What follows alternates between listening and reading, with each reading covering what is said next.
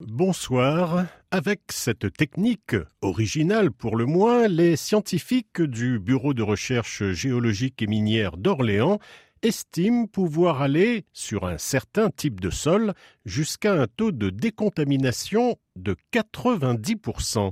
Explication Jordi Rayapin, la première Guadeloupe.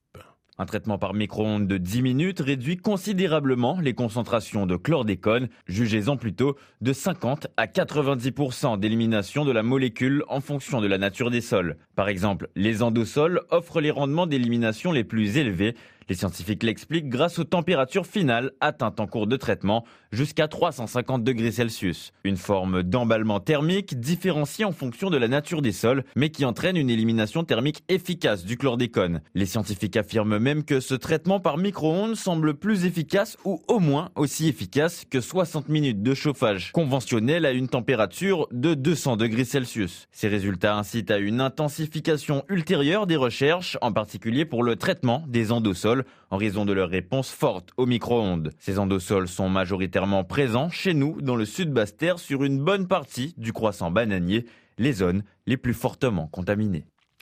Emmanuelle Vargon, présidente de la Commission de régulation de l'énergie, a visité la semaine dernière la centrale géothermique de Bouillante, en Guadeloupe, la seule et unique centrale de ce genre en France.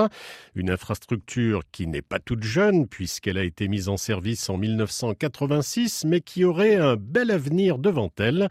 Écoutez ce qu'en dit l'ancienne ministre du Logement au micro de Jérôme Boécas. C'est la seule qu'on a en France pour l'instant donc la Guadeloupe est vraiment pionnière. C'est une centrale qui est là depuis maintenant plusieurs décennies.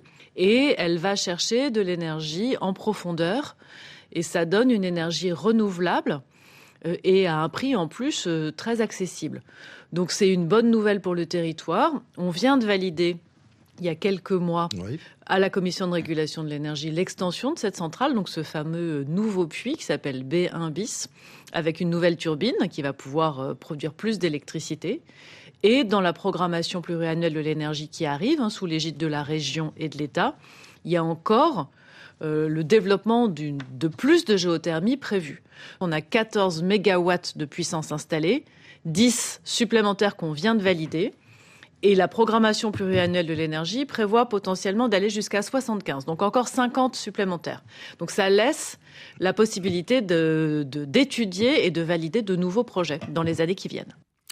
On termine avec une croisière d'un genre assez particulier, une croisière qui va s'étaler sur 9 mois soit 274 jours et 65 pays visités.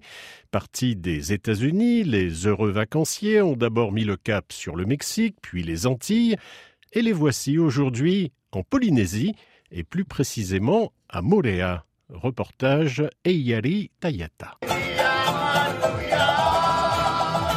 L'ambiance, l'accueil et les sourires, impossible de se tromper, les passagers sont bien arrivés en Polynésie française. Le temps de poser le pied sur le quai et déjà les voilà dans le lagon de Moorea à se baigner entre les raies et les requins. L'immersion est totale pour cette famille venue tout droit d'Alaska. C'est incroyable, nous ne connaissons aucun autre enfant de chez nous qui a déjà plongé avec les requins. C'est incroyable, jamais on n'aurait cru voir de tels paysages. C'est le voyage d'une vie.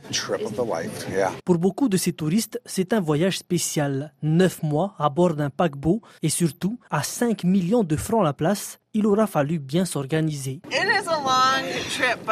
C'est vrai que c'est un peu long, mais c'est une occasion unique de découvrir plusieurs pays du monde en une seule fois. Et pour les enfants, c'est une belle expérience qui fera partie de leur éducation. Cette année, plus de 130 escales sont prévues à Moorea, un chiffre record dont se réjouit le président du comité du tourisme de l'île, M. Moïse Ruta. On va dire que c'est une année record, quoi.